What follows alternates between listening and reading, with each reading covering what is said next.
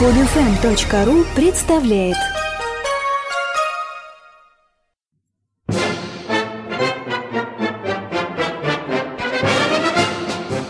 Здравия желаю, уважаемые дамы и господа. Здравствуйте, уважаемые слушатели. Друзья, если вы постоянно смеетесь в цирке в виде выступлений клоунов и других артистов, то мы идем к вам и посредством ваших ушек хотим изменить такое положение дел. Потому как известно, кто в армии служил, тот в цирке не смеется. Шутка. В этот прекрасный пятничный день, 1 апреля, когда многие уже готовятся к выходным и на работе начинают немного бездельничать, авторы подкаста «Армейские воспоминания» решили загрузить ваши мозги информацией, которую Министерство обороны и средства массовой информации умалчивают. И делают они это специально. А также поведаем вам о необычном, любопытном и неоднозначном в области армии. Ну а если кто первый раз включил кнопку play или скачал этот файл, предупреждаем – вы слушаете 31 выпуск подкаста «Армейские воспоминания» и у микрофона по-прежнему его ведущие. Ик и Пашко. В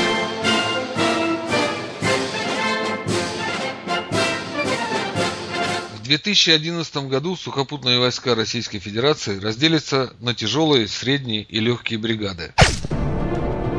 Теперь призывников, как и военную технику, будут призывать в эти бригады согласно веса, Имея вес до 70 кг, призывник может рассчитывать на службу в легких бригадах, до 100 кг в средних, а от 101 кг до бесконечности в тяжелые бригады.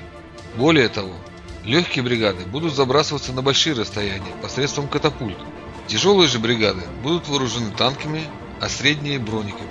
Служба становится проще, но не легче. И не спрашивайте нас, как быть, если вес и рост ваш в плане будущей службы в армии вас настораживает. Если раньше армия США боялась только наш стройбат из-за того, что им оружие не выдавали, то теперь тихий ужас в стане противника будут наводить разновесовые бригады сухопутных войск.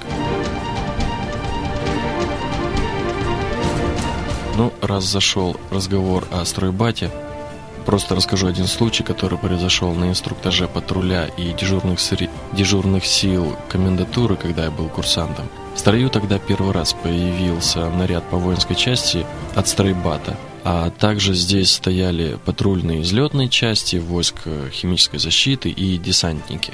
И комендант подошел к солдатам стройбата и говорит. «Ну что, сынки, вам предоставляется огромная ответственность нести службу по охране правопорядка на улицах города со стороны военнослужащих. Это честь для подразделения стройбата. И от себя добавлю, не все же вашему брату быть задержанными десантниками. Пора и десантников задержать. Ну, смех вспыхнул так громко, что все ближайшие улицы содрогнулись. Парни из стройбата улыбнулись, смутились, покраснели и после развода в курилке стали кучкой, как видно, стали планировать ход своих действий по задержанию голубых беретов.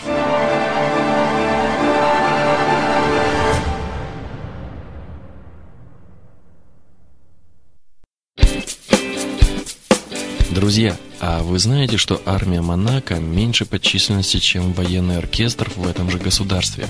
В армии служит 82 военнослужащих, а в оркестре 85. Друзья, вот с кого надо брать пример. Умирать так с музыкой, запивайте, братцы. А самой многочисленной остается Народно-освободительная армия Китая, которая насчитывает, по некоторым данным на сегодняшний момент, 1 миллион 500 тысяч человек. Кстати, а вы знаете, зачем Петр I приказал пришивать пуговицы на лицевую сторону рукава солдатского мундира?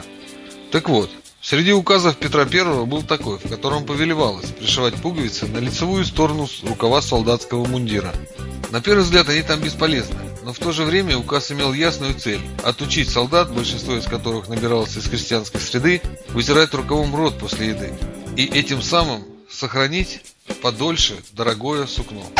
Интересно, а куда необходимо нашему солдату пришивать пуговицу, чтобы искоренить дурную привычку издеваться над своими сослуживцами, дедовщину, если говорить терминами? Зачем перед сражением с русскими бухарские солдаты вставали на руки, а задние товарищи трясли их за ноги? Это на самом деле есть исторический факт, что во время войны России против Бухарского Эмирата в 1868 году пехота генерала Головачева прямо на глазах у неприятеля по грудь в воде перешла реку Зеравшан и в штыковой атаке заняла высоту Чапан-Ата. Маневр был настолько стремительным, что разуваться и выливать воду было некогда, поэтому солдаты становились на руки, а товарищи при этом трясли их за ноги. Через месяц в бою при Зарбулаке передние ряды бухарцев, подойдя к наружейный выстрел, встали на руки, а задние стали добросовестно трясти их за ноги. Они были твердо уверены, что разгадали ритуал русских войск, приносящий победу. Из российских десантников сделают Бэтменов.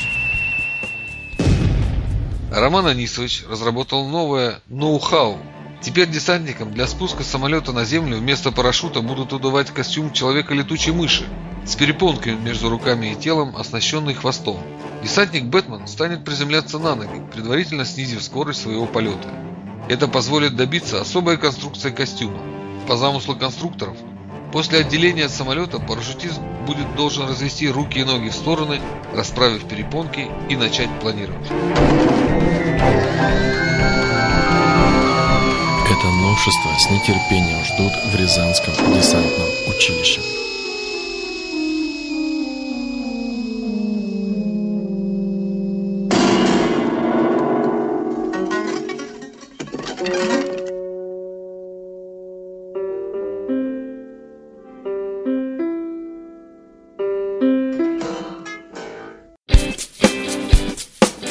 Министр обороны США Роберт Гейтс хочет усилить международные военные коалиции за счет российской армии, в частности в Афганистане. Сэр Родрик Брейтвейт, собирая информацию для своей новой книги «Афганцы», выяснил, что многие мундж... мундахеды, простите, маджахеды положительно отзываются о Шурави.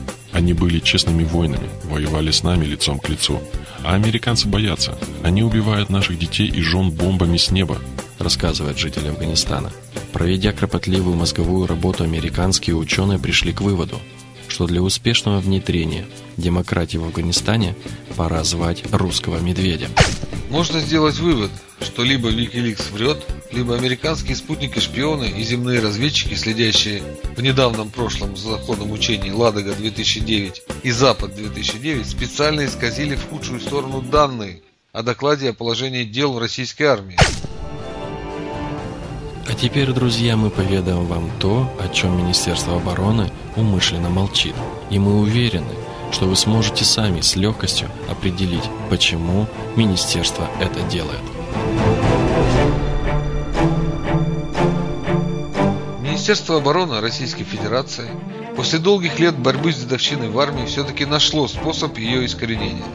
Принято решение, что солдаты в армии будут заменены на резиновых надувных кукол. Первую бригаду надувных солдат принято изготовить на базе фабрики воздушных шаров и батутов в Сергиев-Посадском районе. Благо у них есть опыт надувать С-300, Т-90 и другие техники. По заверению разработчиков идеи, всего через несколько минут с расстояния даже 100 метров самый искушенный солдат не разберется, что перед ним подделка. Это позволит Министерству обороны Российской Федерации решить в армии не только вопрос дедовщины, но и сохранить в бюджете 20 триллионов рублей. В будущем же Министерство обороны планирует продавать надувных солдат, отслуживших два года, в магазины общего пользования, что принесет министерству дополнительные денежные средства. Военные аналитики предполагают, что резиновый солдат получит среди гражданского населения популярность наравне со многими резиновыми надувными куклами. Министерство обороны Российской Федерации планирует перейти полностью на надувных солдат к 2020 году, а пока место резинового бойца будут занимать вполне живые из крови и плоти солдаты. Кукла Маша, не плачь. Кукла Даша, не плачь, не плачь, не плачь. Пентагон решил улучшить свою армию, разрешив открыто, без привилегий и притеснений, служить в ее рядах гомосексуалистам. Это историческое решение было принято Бараком Обамой еще в конце 2010 года. Сейчас же Пентагон планирует в короткий срок обучить действующих офицеров и сержантов нормальной ориентации правильному обращению с солдатами-гомосексуалистами. Многие военные аналитики уверены, что Пентагон собирается создать элитное подразделение по типу греческого священного отряда из ФИФ. что существовал и прославился в IV веке до нашей эры. В нем служили любовные однополые пары, давшие присягу верности над могилой Иоалая, Возницы и друга Геракла.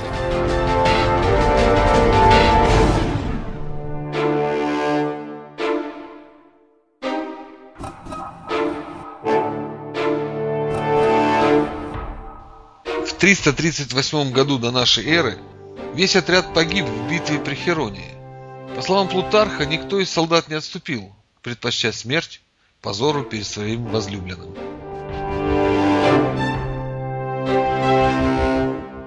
Сначала отмена закона Don't Task, Don't Tell для гомосексуалистов, потом смена военной формы и разработка новых образцов, затем замена протокола проведения парада или замена его на разнузданное шествие. Если Министерство обороны Российской Федерации и дальше будет придерживаться мнения, что реформу российской армии надо вести по пути американской, то подкасту «Армейские воспоминания» придется минимум сменить название и провести ребрендинг. На этом, друзья, мы будем заканчивать наш 31 выпуск подкаста «Армейские воспоминания». Хочу заметить, что существует такое мнение, будто за первую половину 20 века, это с 1900 года по 1935, расходы на войну и подготовку к ним составили во всем мире свыше 4 триллионов долларов. На эти средства можно было бы полвека бесплатно кормить хлебом все население нашей планеты – Друзья, мы все сегодня прекрасные экономисты, так давайте рационально использовать свои финансы.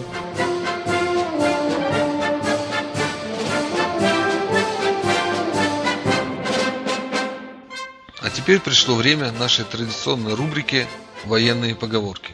Очередная военная поговорка звучит следующим образом. Видимо, дело происходит на приеме у военного врача. Доктор спрашивает пациента. На что жал? Близорукость? Ничего, будете в первых окопах, чтобы лучше видеть. Следующий. До свидания, уважаемые слушатели. Вольно разойдись.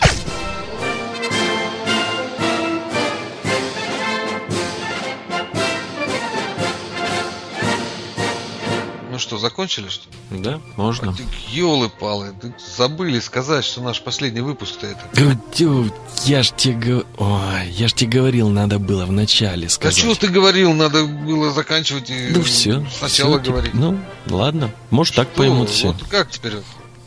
Ну все, давай уже тогда.